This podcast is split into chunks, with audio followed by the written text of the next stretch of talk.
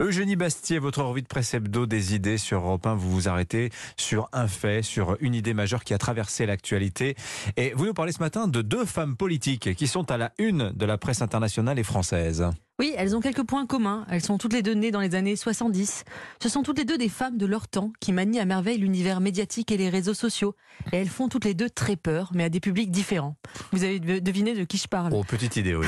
À ma droite, j'ai nommé Giorgia Meloni, la dirigeante du, du parti Fratelli d'Italia, sortie vainqueur des urnes en Italie le week-end dernier. À ma gauche, évidemment, Sandrine Rousseau, la députée EELV qui met le feu à l'actualité chaque semaine. Commençons par Giorgia Meloni. Une grande partie de la presse française, notamment l'AFP et le service public, a utilisé un mot pour la qualifier, post-fasciste.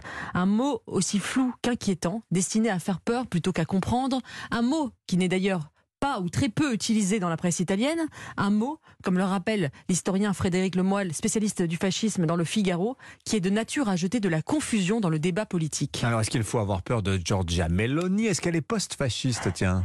Alors, l'Europe doit-elle s'inquiéter? C'est la une justement de l'hebdomadaire The Economist, avec la photo en noir et blanc de Giorgia Meloni.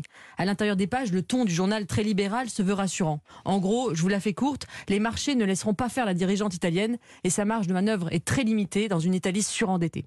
Comme l'explique euh, Gilles Gressani, le directeur de la revue Le Grand Continent dans le monde, il faut se débarrasser du ton apocalyptique que l'on prend lorsqu'on évoque ces élections italiennes. Je le cite, Cent ans après la marche sur Rome, l'histoire ne se répète ni en tragédie ni en farce. En réalité, Madame Meloni n'incarne pas le retour du fascisme, mais l'apparition d'une nouvelle formule politique que l'on pourrait désigner par le néologisme de techno-souverainisme. Oh, qu'est-ce que c'est ça? Alors, le techno-souverainisme, c'est un souverainisme qui a intégré les contraintes technocratiques, hmm. qui ne veut plus rompre avec l'Union européenne qui ne veut plus sortir de l'euro, qui ne veut pas, qui s'est aligné sur l'OTAN euh, contre la Russie et qui promeut en même temps des valeurs très conservatrices et veut lutter par exemple contre le wokisme.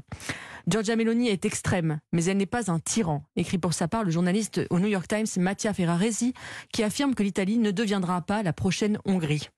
Pour le Financial Times, Giorgia Meloni a un talent inné pour l'ambiguïté. C'est bien ça qui caractérise la dirigeante italienne.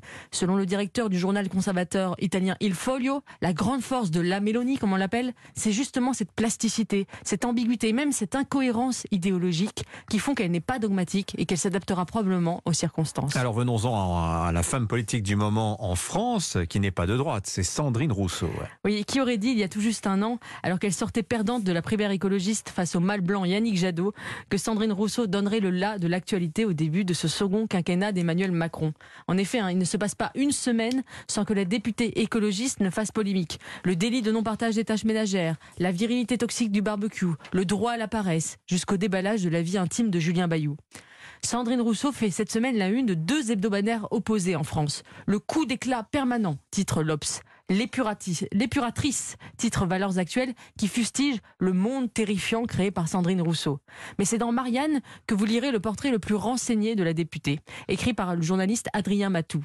La Zemmour de gauche, y lit-on, sait très bien ce qu'elle fait. Son objectif n'est pas sa réélection, mais la révolution. Un vers, mi-admiratif, mi-inquiet, confie. Sandrine est tout sauf dingue. Elle est calculatrice et déterminée. Pour elle, la fin justifie les moyens. Il ne faut pas avoir peur de Giorgia Meloni ni de Sandrine Rousseau, mais il faut les prendre très au sérieux, car elles sont peut-être le visage idéologique de la droite et de la gauche de demain. La Zemmour de gauche, très jolie formule d'Adrien Matou qu'on entend régulièrement sur Europe 1. Merci beaucoup Eugénie Bastier.